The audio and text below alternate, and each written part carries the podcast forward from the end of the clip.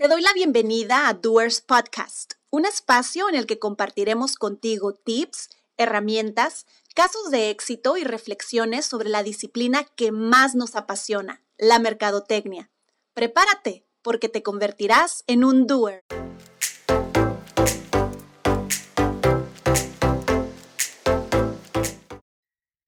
Muy buen día, estimada comunidad de Doers Marketing Academy y de Doers Podcast. Mi nombre es Patricia Castillo y te doy la bienvenida a un episodio más de Doers Podcast. En esta ocasión hablaremos acerca de la importancia de elaborar para tu empresa un plan de mercadotecnia, el marketing plan. Si recuerdas, en el episodio de la semana anterior hablábamos acerca del business plan, ¿ok? Del plan de negocios y de lo importante que es la planeación para una empresa. Eh, en este caso, en esta ocasión, hablar del plan de mercadotecnia, vaya, no es la excepción. Realmente cuando te detienes a planear, te das la oportunidad a ti mismo de poder tomar mejores decisiones porque alcanzas a tener o a vislumbrar un panorama mucho más amplio, extenso y nutrido de lo que va a suceder en tu proyecto de negocio. En este caso aplicado al tema de mercadotecnia, ¿ok? Las decisiones de mercadotecnia no se deben de tomar a la, ligera. Las decisiones de mercadotecnia no vienen nada más de saber hacia dónde está eh, apuntando el sol o hacia, hacia dónde está soplando el aire el día de hoy, sino deben de ser muy conscientes, deben de ser estratégicas y deben de estar sustentadas en un objetivo. ¿Qué queremos lograr? porque el marketing, a final de cuentas, es un apoyo para la empresa para que se oriente adecuadamente y para que cumpla sus objetivos, bien sea comerciales, de posicionamiento, de branding o de otros. Entonces, el día de hoy vamos a platicar acerca de cómo puedes tú o empezar a hacer un plan de marketing o cómo puedes o cómo deberías de dividirlo. Y te voy a contar el cómo lo hacemos nosotros. Realmente es, vaya, tú te puedes meter a cualquier eh, buscador y ponerle, ¿no? Cómo hacer un plan de marketing y seguramente te va a dar cierto temario, cierto índice donde te va a indicar estos son los pasos a seguir. Yo te quiero contar, te quiero compartir cómo lo hacemos en nuestra agencia, cómo lo hacemos para eh, nuestros clientes, para que sea de alguna forma un poquito más digerible. ¿ok? Vamos a tratar de no tardarnos tanto, vamos a tratar de hacerlo lo más sencillo posible para que puedas ir tomando tus notas y puedas ir comparando a lo mejor con lo que ya has estado haciendo. Y si es la primera vez que te empiezas a involucrar con la elaboración de un plan de marketing, pues bien, muchas felicidades, de verdad. No sé si con esto vaya a quedar eh, todo ya asentado para que puedas aventarte un plan de marketing, pero a lo mejor te puede dar una guía. Seguramente en el caso de que fueras estudiante, por ejemplo, te va a servir muchísimo para que empieces a despejar las duditas, ¿no? A veces vemos como contenidos súper largos de los proyectos de negocio, bien sea de un business plan o de un marketing plan, y a veces vemos algunos muy reducidos y no sabemos por dónde irnos. Realmente, mm, digo, con que contenga todo lo esencial, es lo importante, ¿ok? Entonces, te voy a contar que nosotros, para poderlo presentar a nuestros clientes, lo hemos hecho de esta forma que nos ha resultado bastante acertada porque también el cliente entiende y asimila la información y eso es súper importante. Bien sea que tú trabajes en un departamento de marketing y vayas a presentar esta planeación a los directivos o que te hayan eh, contratado de forma externa para que les elabores el plan de marketing, el escenario es el mismo. El escenario va a ser casi siempre que van a tener un perfil donde, si bien te va, van a conocer un poquito acerca de mercadotecnia, pero que puede haber mucho, mucho, mucho desconocimiento y eso puede suceder en la mayoría de los casos, eh, a lo mejor en ciertos giros o en ciertas industrias, ¿no? Pero bueno, el hecho es que esto nos ha ayudado a evitar o a minimizar un poquito la disonancia entre el léxico que llegamos a veces a utilizar los mercadólogos eh, o los tópicos que llegamos a ponerle al plan de marketing para que se capte la idea de una forma un poquito más sencilla y que sea más fácil también para ti el presentarlo y que te lo aprueben y que, o que te digan, va, me late cómo presentaste la información, por lo tanto, queda aprobado el presupuesto o queda aprobado el, el plan para este año, ¿ok? ¿Qué te aconsejo? ¿Cómo le hacemos nosotros? Ahí te va. Te decía, nosotros dividimos el plan de marketing en cuatro eh, fases o cuatro etapas. Tenemos eh, la etapa uno, que es la etapa de análisis, Luego nos vamos a la definición de objetivos, luego la definición de estrategias y finalmente la implementación y control, ¿ok? Dentro de cada una de estas cuatro, por supuesto que debe de haber más información. Acuérdate de algo muy importante, ¿ok? Cuando tú estás redactando algo o cuando tú estás tratando de enviar un mensaje, uno de los elementos más importantes es para quién lo estás haciendo, quién te va a escuchar o quién te va a leer, ¿ok? Sabiendo esto de antemano, si tú estás redactando un plan con el objetivo de que te aprueben un presupuesto, soy y dependiendo cuál es el perfil de la persona, deberás de hacerlo de cierta manera. Por ejemplo, nosotros en ocasiones hacemos planes de marketing y se lo proporcionamos al equipo interno de marketing. Entonces, ¿qué es lo que queremos? Que independientemente si el día de hoy el equipo de marketing está compuesto por tres personas, pero el día de mañana dos de esas tres personas cambiaron, incluyendo la coordinación, que pueda revisar el plan y pueda enterarse de forma eh, práctica de toda la información que necesita para darle seguimiento. Entonces, debes de interesarte sobre quién lo va a leer para que de ahí también parta el hecho de qué información debo de agregar. A lo mejor debo de hacerlo más robusto o menos robusto. Entonces comenzamos por la parte inicial, la parte del análisis. Aquí vienen múltiples cosas. Tenemos que hacer un análisis de la situación, ¿ok? De la empresa en cuanto a su filosofía, su estatus actual, quiénes son los socios, cuándo se fundó. ¿Por qué? Porque si bien esto a lo mejor me vas a decir, oye, eso venía en el business plan, eso no es parte del marketing plan, no, pero esto fundamenta lo que después vas a tener que definir en tu comunicación, ¿ok?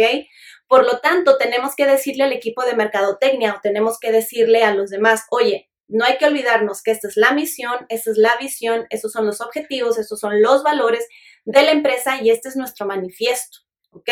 ¿Por qué? Porque de ahí van a depender muchas decisiones. Sí, no es como tal parte de marketing, pero importa muchísimo. Entonces, tenemos que tomar en cuenta en este análisis cuál es el estatus actual de la empresa. ¿Cuál es el estatus actual del entorno y del mercado? En la industria en la que tu empresa se sitúe, vas a tener que investigar cuál es la situación del momento y cuáles son las tendencias en el mercado, ¿ok? ¿Cuál es el perfil de los clientes del mercado? ¿Cuál es el buyer persona? Esos elementos hay que investigarlos y hay que definirlos posiblemente en conjunto con personal eh, valioso del equipo eh, interno de la empresa para poder saber bueno, qué tan compleja es tu industria, qué tan difícil es que aparezca un nuevo competidor, qué tan, eh, no sé, especializados están en marketing, qué tan agresivos son en marketing, para después, insisto, tomar decisiones. En esta primera parte de análisis es tomar información de aquí y de allá para revisar, para analizar y para posteriormente poder definir el rumbo de la organización en temas de mercadotecnia. ¿Ok? El buyer persona no se te olvide definirlo, ¿ok? Recuerda que en este caso el buyer persona es el perfil de tu cliente ideal. Puedes tener diferentes modelos de buyer persona, eh, pero tienes que definirlos todos. A lo mejor dices, si vendo, yo vendo cereal, bueno, ¿cuál es mi buyer persona? Bueno, ¿quién lo va a ir a comprar, no? Es un padre de familia, generalmente una mamá, de una clase media que asiste una vez o, dos veces por mes al supermercado, generalmente al que le queda más cercano o al de las mejores ofertas, tiene un carro propio, puede tener dos a tres hijos, entonces vas definiendo cuál es el perfil ideal de tu cliente. ¿Para qué crees que te va a servir esto? Porque no es lo mismo hablarle a una ama de casa con tres hijos que hablarle, no sé, al estudiante eh, que depende de sus papás y que está apenas iniciando su carrera universitaria. No les puedes emitir el mismo mensaje, ¿ok? Tenemos que ser empáticos y tenemos que ponernos siempre en sus zapatos para que eh, la idea que queremos transmitirles llegue a ellos de la mejor manera. Tenemos que analizar también a la competencia, ¿ok? En esta parte del análisis es donde nos vamos a voltear a ver a la competencia. Si bien puedes hacer un estudio de mercado, si bien puedes hacer eh, alguna investigación profunda o de campo, también hay información que puedes recolectar, que se le llama información secundaria, que puedes recolectar de eh, Internet, de la web, de las redes sociales. El hecho es estar alerta de lo que los demás están haciendo, principalmente en tu ciudad o principalmente en la zona geográfica que impacte la empresa con la que estás trabajando. Ya que tenemos toda esta parte del análisis que hasta ahorita, si se fijan, no hemos tomado decisiones, no estamos proponiendo nada, simplemente estamos dejando las cartas claras sobre la mesa, ahora sí nos vamos a definir los objetivos, ¿ok? Y son objetivos de mercadotecnia. Sí, puedes definir el número que tú quieras de objetivos. Lo que yo te sugiero es que lo dividas en objetivos generales y objetivos específicos, ¿ok?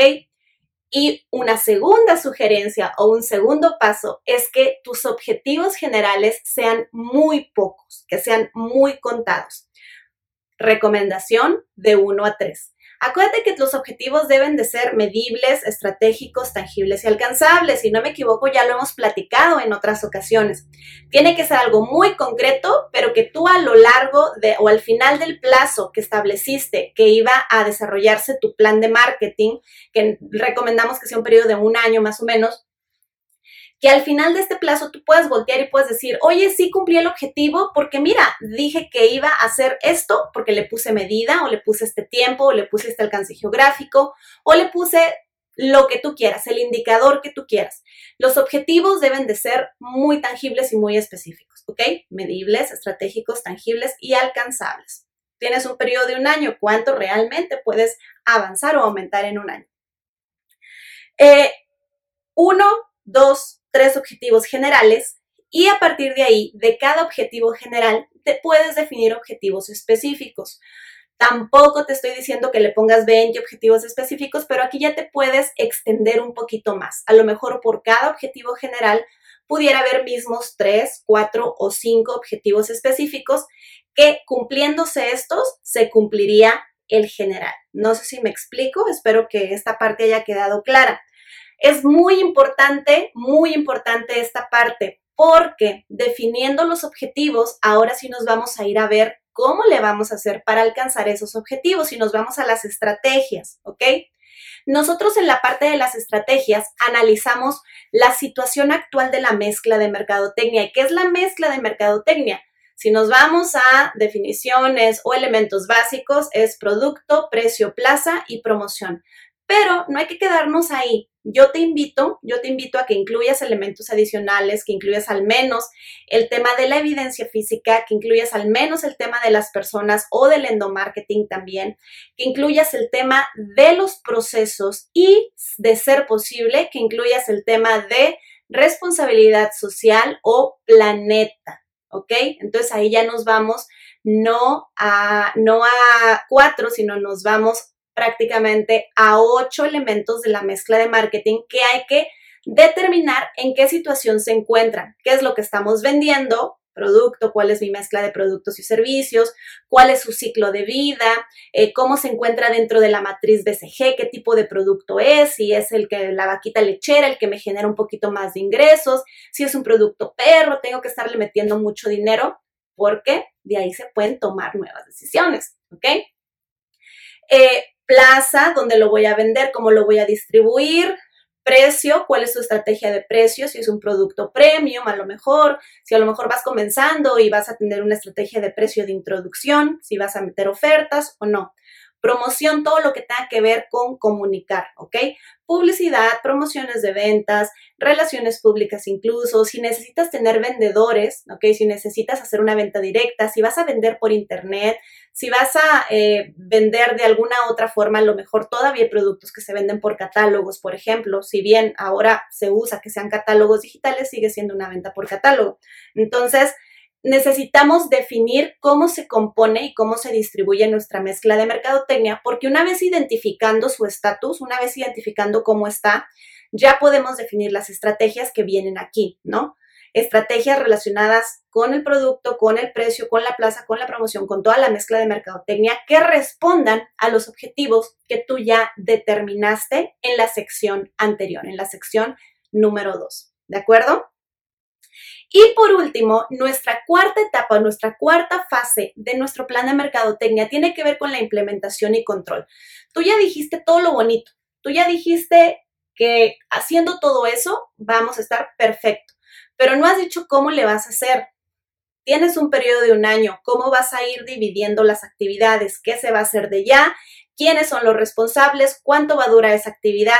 ¿Qué necesidades tienes? ¿Vas a necesitar un diseñador? ¿Vas a necesitar crear una nueva eh, campaña o plan de social media? ¿Vas a tener que hacer un programa de relaciones públicas o un programa de capacitación? Entre muchas otras cosas. Entonces, tienes que ser estratega y dividir la implementación de todo el proyecto a lo largo del año. Hay actividades que pueden ser permanentes, hay actividades que son de una única ocasión, pero eso lo tendrás que definir aquí, así como el presupuesto, tienes que incluir el plan financiero, ¿ok? Tienes que definir cuánto del presupuesto que tú propones dedicarle este año se va a ir a comunicación, cuánto se va a ir a capacitación, cuánto se va a ir a equipamiento, cuánto se va a ir a contratación de personal, entre muchas otras cosas, como te lo vengo mencionando. ¿Ok? Finalmente, no podemos concluir el documento si no también incluimos la parte del control. ¿Cuáles van a ser tus indicadores? ¿Cómo vas a medir el avance del plan de mercadotecnia, porque es muy importante que vayas presentando resultados al menos, al menos una vez al mes, que monitores constantemente, porque lo decíamos eh, cuando hablábamos del business plan. El hecho de que tú tengas un plan no quiere decir que durante la marcha no vayas a hacer modificaciones, ¿ok? Puede llegar a suceder. Por lo tanto, estas herramientas de control o monitoreo te van a servir para poder verificar si el camino que elegiste es el correcto, si la actividad se está ejecutando bien, si a lo mejor el responsable lo está haciendo de la manera adecuada o no, y que puedas reorientar o, redireccionar para el mejor aprovechamiento de los recursos que le estás destinando. ¿De acuerdo? Y bueno, amigos, esa es la forma en la que nosotros trabajamos. No sé qué les parezca, qué opinen. Déjenos un comentario. Les repito, pueden hacerlo de la forma en la que eh, Google les diga o pueden ustedes ponerle un poquito de su semilla para personalizarlo o para hacerlo todavía mejor. Nosotros lo dividimos en nuestras cuatro etapas, nos ha funcionado muy bien, análisis, objetivos, estrategias e implementación y control. Y de verdad que la forma en la que las personas a, lo que, a las que lo presentamos lo asimilan ha sido mucho más satisfactoria desde que hacemos esto. Les agradezco muchísimo que nos hayan atendido nuevamente el día de hoy, que nos hayan dado la oportunidad nuevamente de llegar hasta ustedes, a sus hogares, a sus trabajos, en el lugar donde se encuentren escuchándonos. De verdad, Estamos muy agradecidos, estamos a punto de llegar a los 10 episodios y bueno, vamos a comenzar ya casi con nuestra serie de invitados al podcast. El día de hoy no me queda más que despedirme y agradecerles. Recuerden seguirnos en nuestras redes sociales como Doers Marketing Academy, estamos en Facebook, en Instagram y pueden ver el video o escuchar el audio de nuestro podcast tanto en Spotify, Apple Podcast como en YouTube e Instagram búsquenlo como Doers Podcast o bien como arroba Doers Latam. ¿Hecho? Un gusto nuevamente estar aquí con ustedes y nos vemos en el siguiente episodio.